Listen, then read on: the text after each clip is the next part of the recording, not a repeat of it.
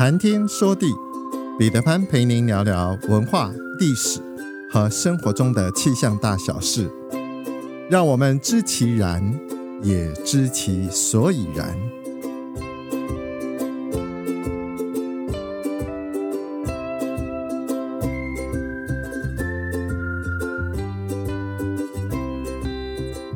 谈天说地，潘大刚空中与您相会。大家好，我是潘大刚，谢谢您收听《谈天说地》第九十二集。本集上架的时候，正好碰到二十四节气中间的霜降，这也是秋天的最后一个节气。秋季的芒花季也差不多就在寒露之后到立冬的前后。阳明山则是每年的十月到十一月前后，是欣赏芒草芒花的季节。阳明山的芒草大多都是白背芒，它们是非常坚韧的植物，经常生长在其他植物不能忍受的环境。在小油坑的火山地质景观附近，就有很多的芒草。白背芒与早期的阳明山地区农家的生活息息相关。白背芒的叶子可以制作成为绳子，花穗杆不但可以制作成扫把。还可以喂牛或使用作古厝的屋顶建材。最经典的芒草花海，在冷水坑登山口往七星山的步道，白茫茫的芒草花海，搭配蜿蜒的阶梯步道，很容易构图拍出经典的秋色。当然，除了这条步道之外，另外还有擎天岗、七星山与梦幻湖一带。阳明山上其他的地方虽然也都有芒草芒花，但是在规模上那就是小巫见大巫了。每年在这个时候，也是山中的大金开花的季节。二子坪步道两旁蓝紫色的大金花越来越抢眼球。大金不同于芒花，它对于阳明山的发展有更多的人文历史意义。蓝染的原料。就是大金，十八世纪初从大陆引进到北台湾。由于阳明山多河谷与溪流，适合大金生长。蓝染制作方式是在溪谷水源处用石块构筑凹池，我们叫它金雀。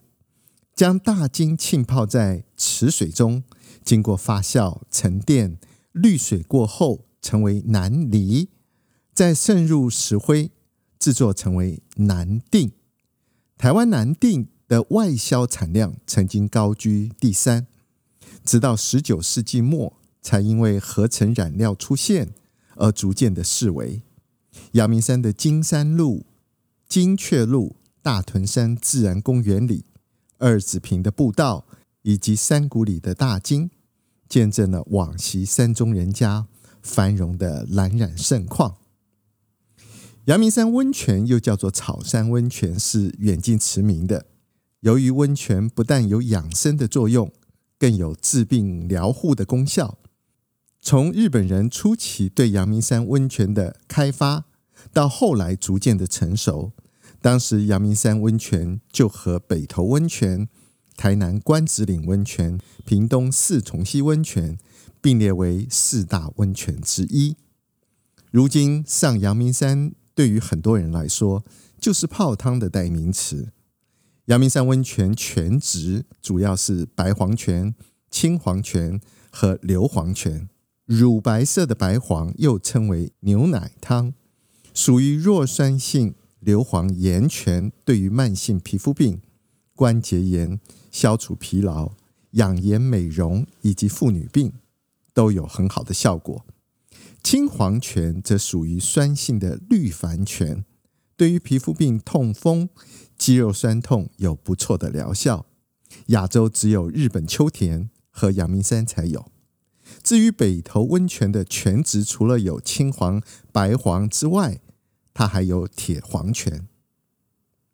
阳明山有句俗谚：“草山风，蝶乌乌，金包里大路，金包里大路。”就是我们所熟悉的鱼路古道，金包里是金山古时候的称谓，大路指的是用石板铺设的路，有别于由泥土铺成路面的小路。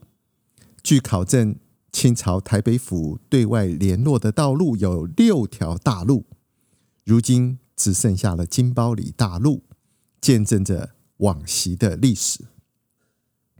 鱼路古道北段，也就是金包里大路，连接了擎天岗，经过八烟、天籁。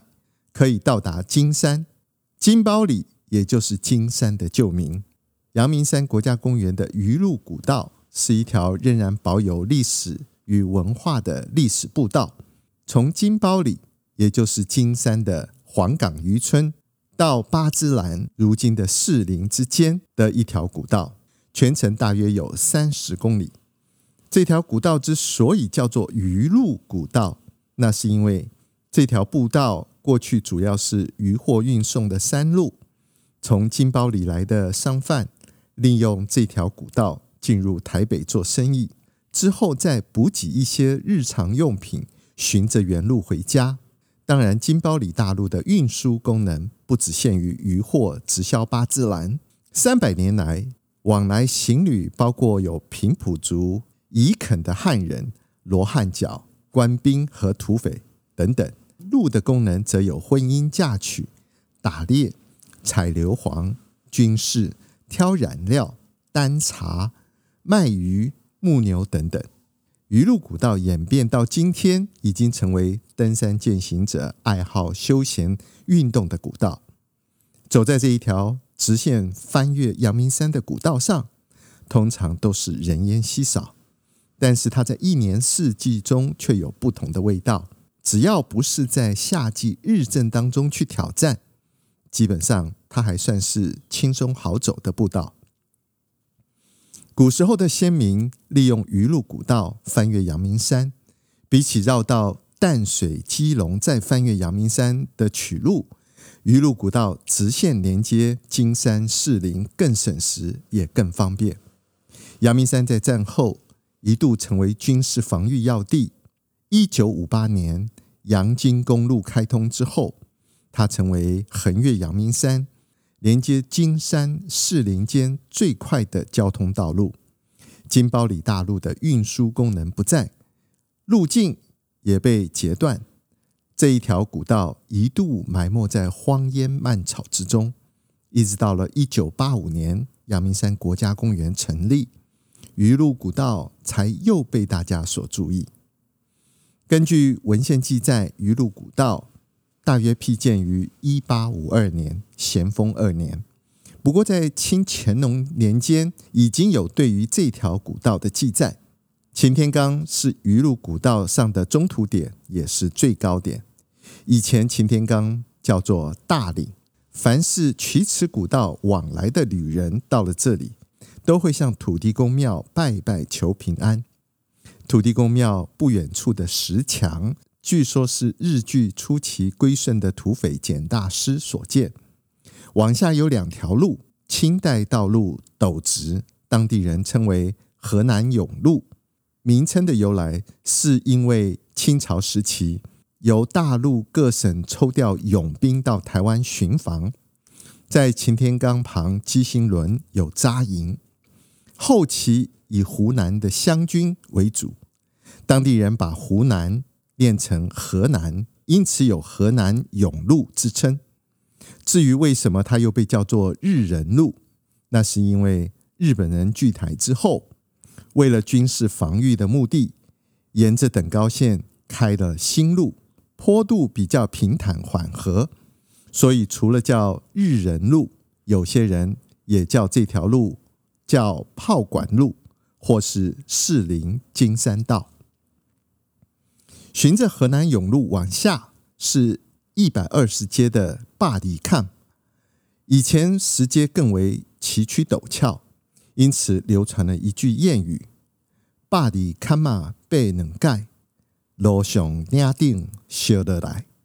这盖无死上加在，下盖唔敢为家来。”坝底看的岩石称作大石公，过去是整修道路的分界。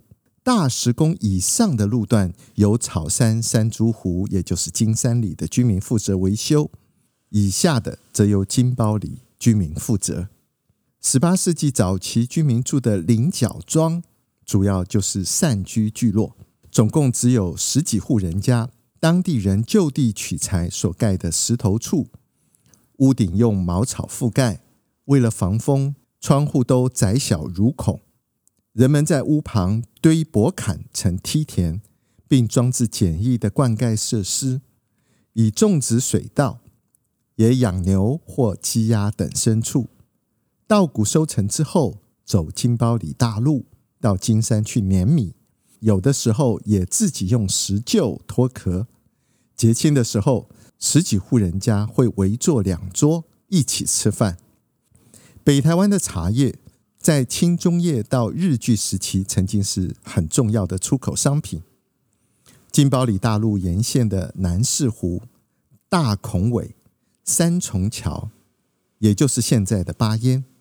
七股、擎天岗、山猪湖等地都有茶园，茶叶先在山上的茶寮制成粗茶，茶贩再沿着金包里大路送往士林，一路挑到大道城的茶行。金包里大路跨越上黄溪的溪水湍急，这里有一座拱形的石桥，是日据时期金山茶商许清言出资所兴建。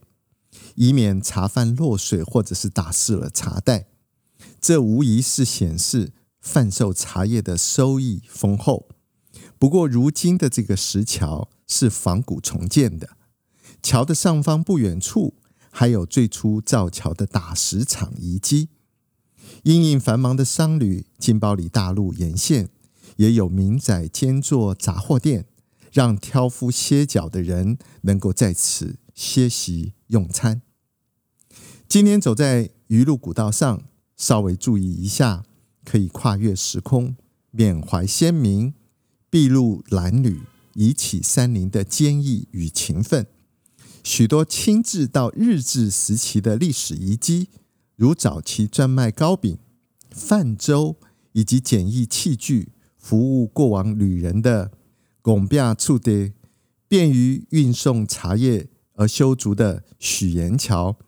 著名的金包里大路城门，以及大石公赖在处地、采矿遗迹、守黄营地、土地公庙等等，走这条古道可以讲述不少的古早往事。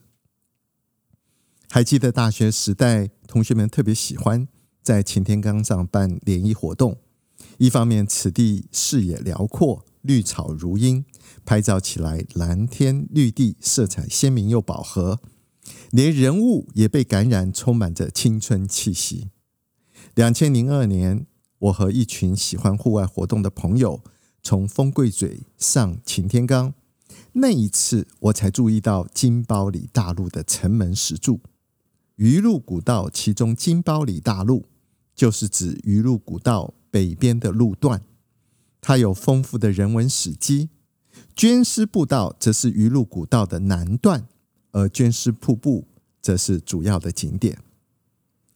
长期以来，阳明山一些古道或者是道路上的石板、石块，原来都是取自于草山、七星山和大屯山。建构道路的原材主要是就地取材的安山岩，如今像是平顶古镇步道上的石材。已经换成了花岗岩，政府或许是出于善意的认为花岗岩比安山岩耐磨又耐用，只是这样的改变，却是在不知不觉中摧毁了古道原始的样貌。